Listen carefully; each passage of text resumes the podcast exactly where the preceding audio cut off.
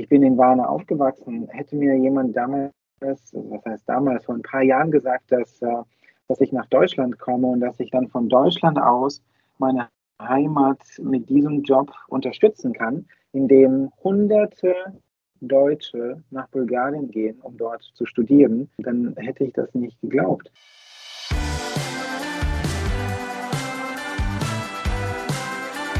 Здравейте und willkommen bei Bulgarien, der Podcast. Mein Name ist Sibiwa Taschewa und in diesem Podcast möchte ich einen Einblick in ein Bulgarien jenseits der Klischees verschaffen. Dazu lade ich Gäste aus allen Bereichen und Schichten ein, manche mit interessanten Geschichten aus oder über Bulgarien, andere als Experten auf einem bestimmten Gebiet. Mein heutiger Gast ist Dimitar Dimitrov, ein Bulgare, der seit ein paar Jahren in Köln lebt und stark mit seiner Heimat verbunden ist. Wir unterhalten uns über das Medizinstudium in Bulgarien, über seine Geburtsstadt Varna, über Brückenbauer, Kofferträger und über klassische Musik. Viel Spaß beim Hören. Hallo, Herr Dimitrov, willkommen. Guten Tag, Frau Taschewa. Vielen Dank für die Einladung. Sie sitzen in Köln und ich bin in Bulgarien. Sie vermitteln junge Deutsche für ein Medizinstudium nach Bulgarien. Es gibt ähnliche Angebote in anderen Ländern wie zum Beispiel Polen, Lettland, Slowakei, Rumänien. Warum entscheiden sich manche eben für Bulgarien und nicht für ein anderes Land? Bulgarien punktet mit den besten Rahmenbedingungen und mit dem besten Angebot. Wir haben in Deutschland ca. 35 staatliche Universitäten für ähm, Human- und Zahnmedizin. Der Wettbewerb ist riesig, beziehungsweise wenn man einen Numerus Clausus von 1,0 hat, dann ist man drin. Wenn man 1,2 hat, dann ist das Ganze nicht mehr so sicher. Und klar, es gibt den Test für die medizinischen Studiengänge. Man kann ja auch durch eine Ausbildung oder diverse Praktika seine Chancen auf eine Zulassung in Deutschland erhöhen. Wenn man allerdings Eltern hat, die Ärzte sind ähm, und selber Arzt werden möchte und einen schlechten Numerus Clausus hat, dann hat man ein Problem. Dann hat man zwei Möglichkeiten. Entweder man entscheidet sich gegen Medizin und macht was anderes und verabschiedet sich dann von dem Gedanken, in Richtung Medizin zu gehen, oder man geht ins Ausland. Dann kommen wir ins Spiel.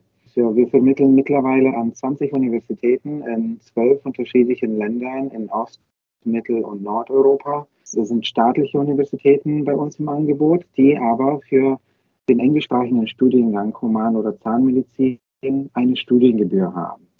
Dies bedeutet, der Staat im Ausland finanziert natürlich nicht den Studiengang für die ausländischen Studenten, sondern nur für die Einheimischen. Dementsprechend gibt es auch eine Studiengebühr, die unsere Studenten im Ausland bezahlen und diese bewegt sich zwischen 3.500 Euro und 13.500 Euro pro Semester, je nachdem, was und wo man studiert.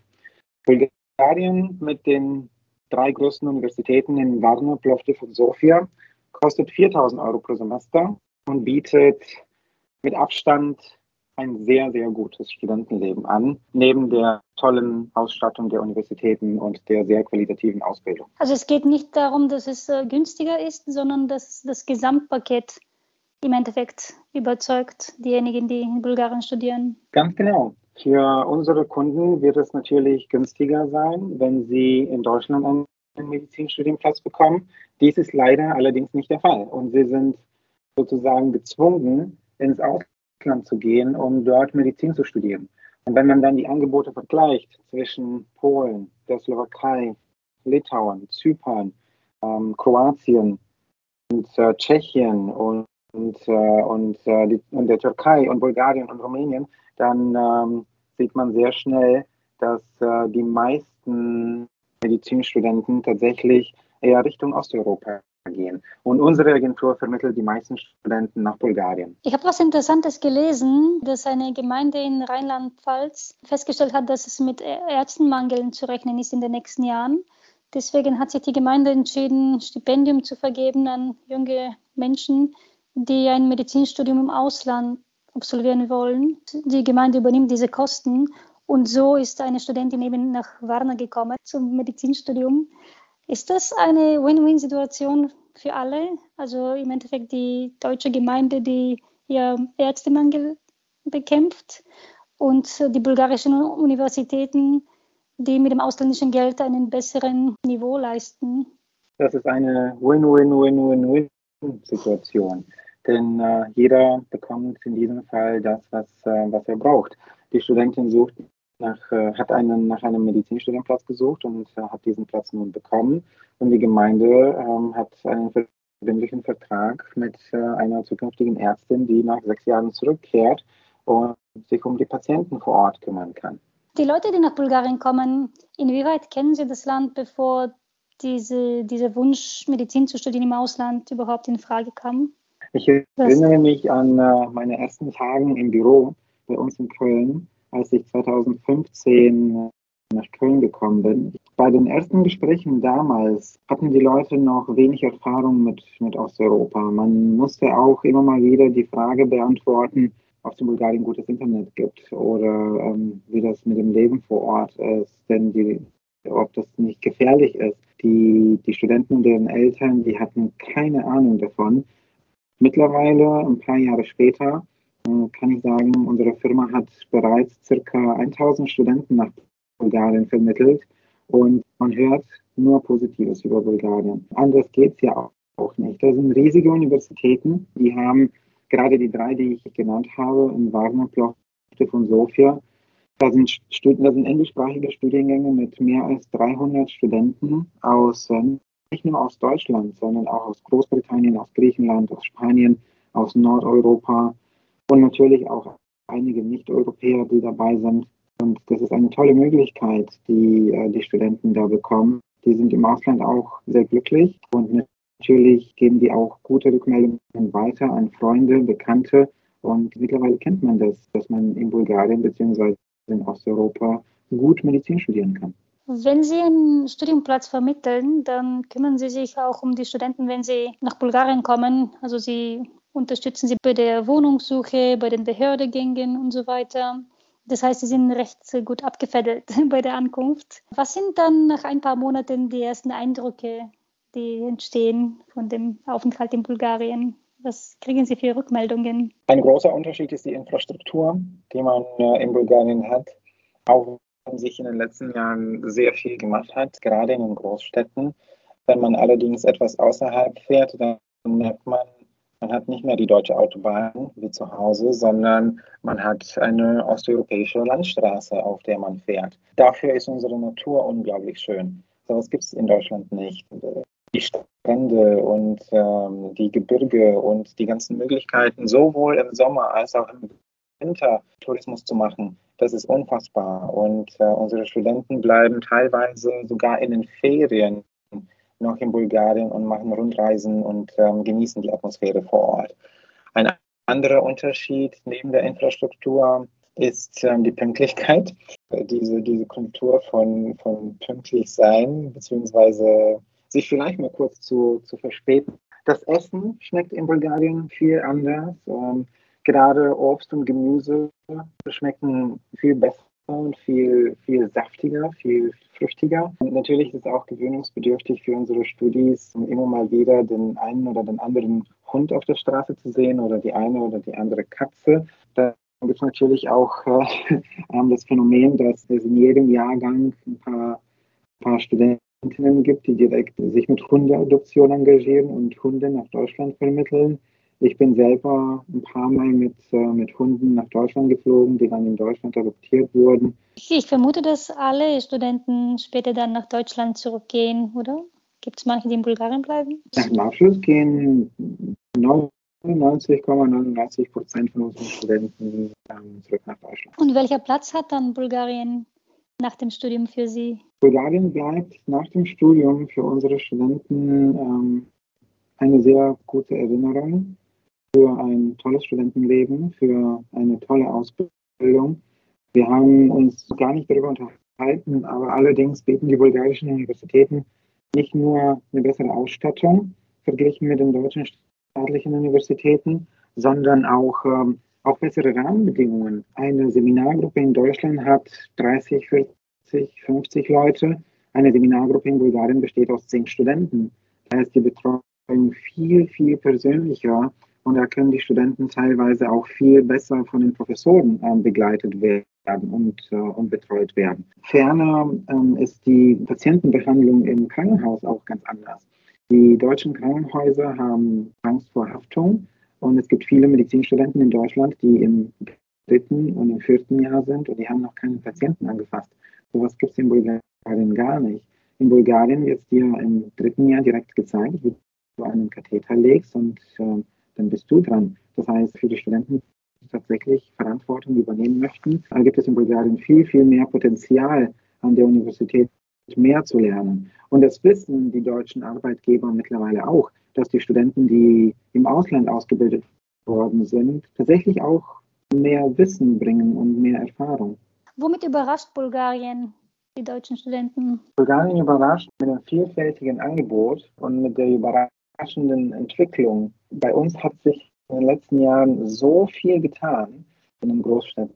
Ich meine, gucken Sie sich mal ähm, Warne an. Da laufen irgendwie sieben, acht, 900 deutsche Medizinstudenten rum, die in Warne Medizin studieren.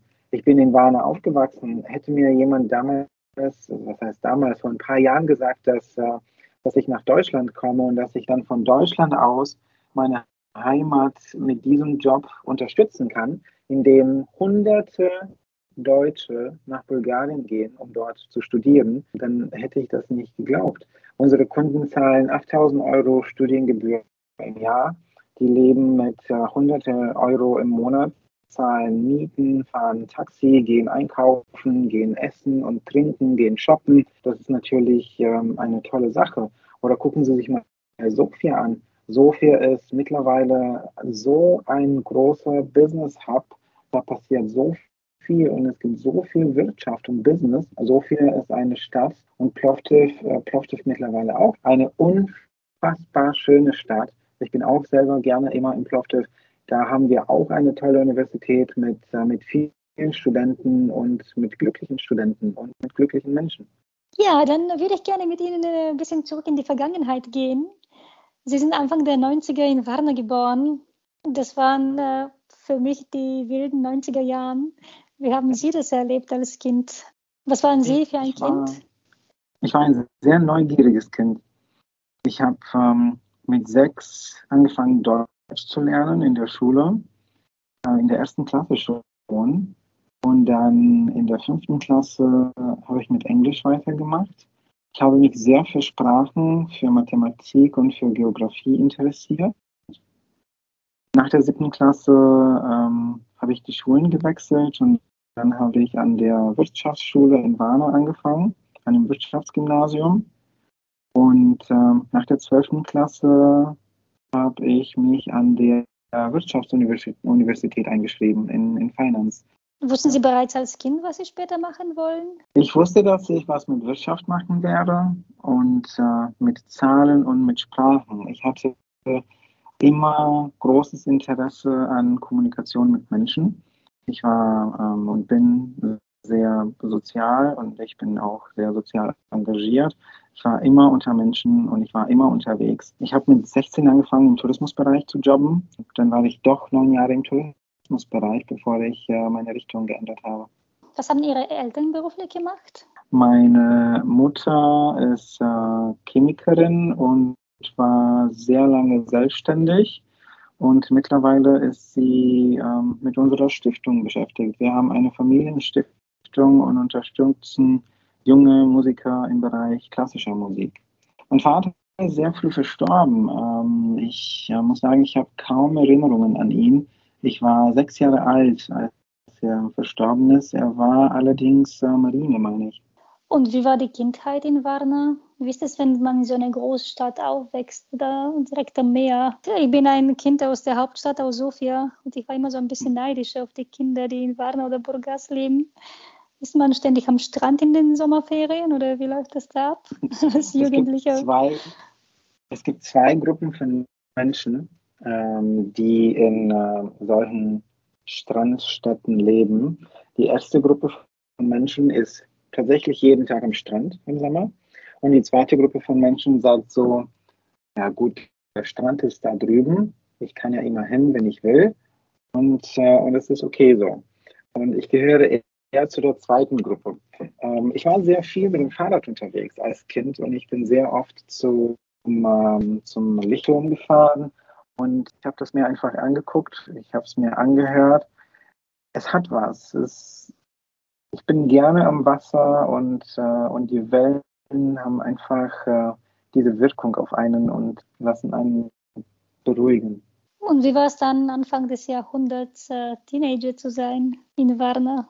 Das war sehr spaßig. Ich hatte, ich hatte ganz viel Spaß in äh, meinen Teenage-Jahren. Ich durfte ganz viel am Goldstrand sein und ich durfte auch viel feiern.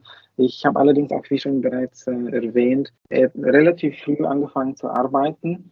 Und für mich war das so ein ständiger Switch von Arbeit, Party, Arbeit, Party. Ähm, etwas, was ich damals, hoffe ich, gut hingekriegt habe, glaube ich.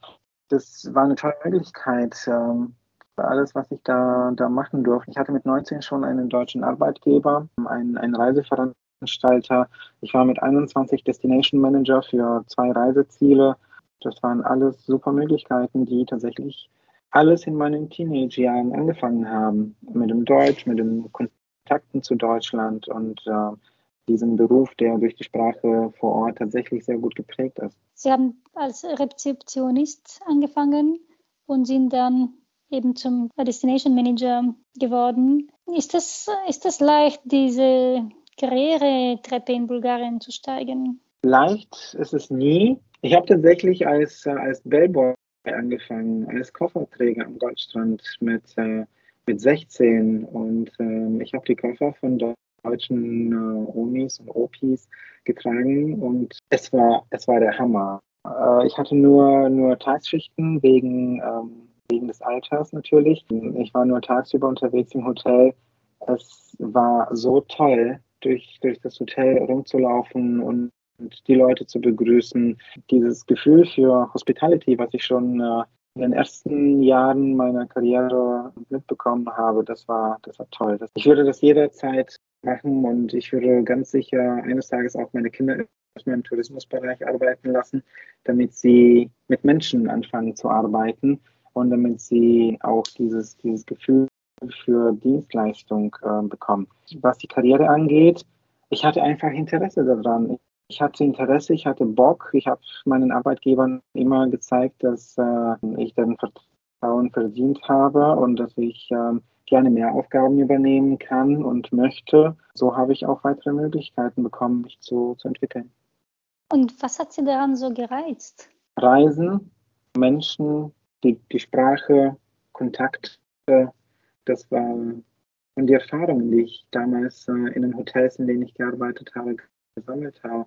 Ich habe einmal, also ich habe am Goldstrand gearbeitet, mehrere Jahre im selben Hotel und äh, ich hatte, ich hatte einige Stellen bekommen, beziehungsweise ich durfte viel machen in dem Hotel und ich äh, war auch in der Innenstadt in Warne in einem Fünf-Sterne-Hotel ähm, an der Rezeption das heißt, ich habe sogar in meinen ähm, Jahren als Student in Warner in zwei Hotels gleichzeitig gearbeitet und das waren immer zwölf Stunden Schichten. Das war eine große Herausforderung, aber sowas schafft man auch, wenn man Bock drauf hat und wenn man motiviert ist. Und das war wirklich, hatte so viel, so, so viel Spaß dran. Sie haben selbst äh, auch im Ausland studiert, also Sie haben in Warner und in London studiert. Was hat Ihnen das Auslandsstudium gebracht? Das Auslandsstudium hat mir viele Kontakte, viele Erfahrungen, viele gute Erinnerungen und viel ähm, Wissen und äh, Wissenaustausch gebracht. Und als jemand, der knapp zehn Jahre in der Tourismusbranche in Bulgarien tätig war und speziell auch äh, in Goldstrand und Sonnenstrand lange Zeit beschäftigt, wie blicken Sie jetzt auf, auf den Tourismus in Bulgarien? Unser Land hat ganz viel zu bieten, wirklich sehr, sehr viel. Und wir machen es auch richtig. Ähm, Bulgarien ist, ist ein Magnet für, für viele Touristen im Sommer. Bulgarien ist gut erreichbar. Bulgarien hat tolle Strände. Bulgarien hat diverse Sommerreiseziele für alle möglichen Touristengruppen sowohl für Jugendliche als auch für ältere Menschen. Bulgarien ist toll für Städtereisen. äh, mit, den, mit den Großstädten und mit der Erreichbarkeit, die sie mittlerweile durch die Fluggesellschaften und durch die Flugverbindungen haben. Bulgarien bietet unfassbar gute Winterreiseziele an, viel Natur. Bulgarien hat alles. Ich würde jedem raten, für ein Wochenende nach Varna, Plovdiv oder Sofia zu gehen oder für ein langes Wochenende Bulgarien zu fliegen und dann noch Veliko Ternova mitzunehmen oder ein paar Tage am Strand, am Goldstrand zu verbringen oder mit dem Auto durch, äh, durch Bulgarien zu fahren und äh, das ist alles eine ganz andere Welt da drüben. Was ist so anders? Es ist, äh, naja, für mich ist es zu Hause. es ist ruhig. Ich sage es immer so, man ist in Deutschland so mittendrin im, im Berufsleben und es geht die ganze Zeit um, um Geschäfte und um Rechnungen und um, Banken und um Krypto und um Digitalisierung, Social Media, Marketing, Kundengewinnung. Und dann steigt man ins Auto ein und man fährt einfach mal von Sofia nach Varna für einen ganzen Tag und macht ein paar Pausen zwischendurch und guckt sich alle Menschen an und ähm, in so einem Kaff in Bulgarien, wo man mal kurz eine Kaffeepause macht oder kurz ein Museum besucht, da geht es nicht um Krypto und Banken, da geht es um das Leben und die Leute sind glücklich. Es gibt viel, was in Bulgarien anders läuft und anders funktioniert. Und äh, man kann an vielen Stellen sehen, wie man mit weniger glücklich ist. Sie haben äh, ungefähr ein Jahr vor der Corona-Krise, vor der Corona-Pandemie, ein Avocado-Restaurant in Sofia geöffnet. Wie kam es dazu? ich habe mich irgendwann in der Zwischenzeit erwischt, wie ich einmal im Monat nach Bulgarien fliege. Ich bin auch immer noch einmal im Monat im Durchschnitt ähm, zu Hause. Allerdings dachte ich mir, ich möchte nicht nur wegen der Menschen fliegen oder wegen der Familie, wegen der Freunde, wegen meiner Mutter oder wegen meiner Oma. Ich will nicht wegen diverse, diverse Feier fliegen, weil Freunde von mir heiraten oder weil gerade ein neues Baby geboren ist. Ich will auch meine eigenen Projekte vor Ort haben und ich will Brücken nach Hause aufbauen. Dann habe ich mich für drei Themen entschieden. Thema Nummer eins waren Immobilien. Thema Nummer zwei war äh, Digitalisierung. Und Thema Nummer drei war die Gastronomie. Es war für mich dann sehr klar, dass ich wohl schnell eine Firma gründe und dass ich mir ein Projekt ähm, jeweils in diesen drei Gruppen schnappe und dass ich damit anfange. Das Avocado-Restaurant gehört eher dann zu der dritten Gruppe mit der Gastronomie. Es war ein, ein tolles Projekt. Wir haben in der Innenstadt von Sofia einen Laden gemietet. Wir haben sechs Monate renoviert, nee, sechs Monate geplant, zwei Monate renoviert. Dann hatten wir sechs Monate auf und dann kam die Pandemie. In der Pandemie haben wir es noch ganz am Anfang wenige Monate versucht, Stellung zu halten und unser Personal. Dann war es aber klar, dass, äh, dass es auf Dauer nicht geht für ein Business, was gerade angefangen hat. Und daher habe ich mich auch sehr schnell ähm, gegen dieses Geschäft äh, entschieden. Ich bin sehr froh, dass ich es gemacht habe. Das war eine tolle Erfahrung und äh, es hat auch äh, seine Rolle gehabt in meinem Leben. Zum Glück sind die anderen Projekte deutlich erfolgreicher als, äh, als dieses Restaurant. Wie sind Sie gelaufen, die anderen zwei Schienen? Als Zusammenfassung würde ich nur gern sagen, dass ich liebend gerne in Bulgarien investiere. Nicht nur über meinen Job und über das, was ich beruflich mache, sondern auch privat in unterschiedliche Projekte, egal ob, äh, ob diese mit Immobilien zu tun haben oder mit, äh, mit digitalen Startups. Warum machen Sie das? Jeder Bulgare, der im Ausland Land ist, hört immer mal wieder, dass er den einfacheren Weg äh, ausgesucht hat und äh, dass es im Ausland Ausland viel besser ist und dass, dass es in Bulgarien so viele Probleme gibt und dass einer sich nicht darum kümmern kann, wenn man ins Ausland geht. Und vielleicht stimmt das einigermaßen, vielleicht aber auch nicht. Ich finde, gerade die, die Leute wie ich, die im Ausland sind, müssen deren eigene Art und Weise finden, wie sie, wie sie die Heimat unterstützen. Manche kehren zurück und gründen was zu Hause, um die Wirtschaft ähm, zu unterstützen. Und manche bleiben im Ausland und unterstützen einfach, einfach vom, vom Ausland. Ich finde, ich gebe viel ähm, in Richtung Bulgarien, gerade beruflich durch unsere Kunden, die mit dem Studium in Bulgarien anfangen. Und ich versuche auch privat meine eigenen Projekte in, in Bulgarien aufzubauen und investiere damit dann auch, äh, auch zu Hause. Ihre Jobs in Bulgarien sind ähm, im Grunde sehr viel mit Organisationen verbunden. Wie organisiert sind die Bulgaren? Die Bulgaren sind sehr organisiert, wenn man die richtigen Leute hat. Genauso wie es in Deutschland ist und genauso wie es in jedem anderen Land ist. Man braucht einfach die richtigen Leute für, für den Job. Sie haben vor gut zwei Jahren eine TED-Konferenz in Sofia organisiert. Äh, sie war unter dem Motto Building Bridges. Sind Sie ein Brückenbauer? Ja, das stimmt. Uh, Building Bridges, ähm, die TEDx-Konferenz war tatsächlich auch ein Projekt, was ich zusammen mit einer Freundin organisiert habe. Ich sehe mich tatsächlich als Brückenbauer und äh, das gehörte für mich auch äh, zu das ist mein Motto. Das sind auch die Brücken, die ich, äh, die ich nach Hause aufbauen möchte und aufbaue. Und äh, das sind die Brücken, die Menschen zueinander allgemein aufbauen sollen. Diese Stiftung, die Ihre Mutter gegründet hat und die sie jetzt hauptsächlich betreibt, äh, das ist eine äh, Musikakademie. Music Academy Foundation. Wie kommt der Bezug zur Musik, von Chemie zu Musik, äh, zu Musik bei Ihrer Mutter? Meine Mutter hat wie viele Bulgaren ganz, auch ganz viel in ihrem Leben gemacht.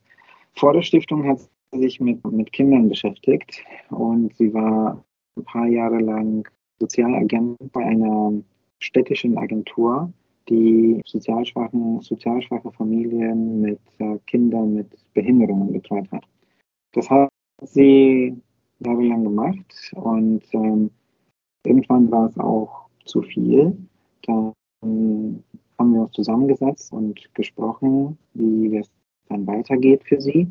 Meine Mutter ist ein leidenschaftlicher Opera-Fan und sie ist sehr viel hin und her geflogen und hat Plácido Domingo, José Carreras und, und, und, und, und so weiter ähm, auf der ganzen Welt und gehört. Daher auch äh, die Kontakte im, im Musikbereich. Dann haben wir gesprochen, dass sie sich gerne weiterhin mit Kindern beschäftigen möchte und haben beschlossen, dass wir jetzt eine Stiftung gründen und dass wir Kindern, die im Bereich klassischer Musik talentiert sind, dann weitere Möglichkeiten anbieten möchten, ähm, eine Szene zu bekommen und sich zu beweisen. Bulgarische Kinder sind sehr, sehr, sehr talentiert und wir müssen immer noch mehr machen, äh, um diesen Kindern eine Bühne zu geben. Wie, wie unterstützt Sie die Stiftung dabei? Wir organisieren diverse Veranstaltungen. Ähm, das sind Konzerte, Wettbewerbe, Masterclasses. Unsere größte Veranstaltung ist tatsächlich unser internationaler Flötenwettbewerb. Da kommen Leute, also Kinder und Jugendliche aus vielen Ländern in der EU und weltweit, um in Warna dann an unserem Flötenwettbewerb teilzunehmen. Wir haben eine internationale Jury, mit Professoren aus, aus sechs Ländern, aus Brüssel, aus Istanbul, aus Rom, aus Mailand, aus Bukarest und äh, aus Wien.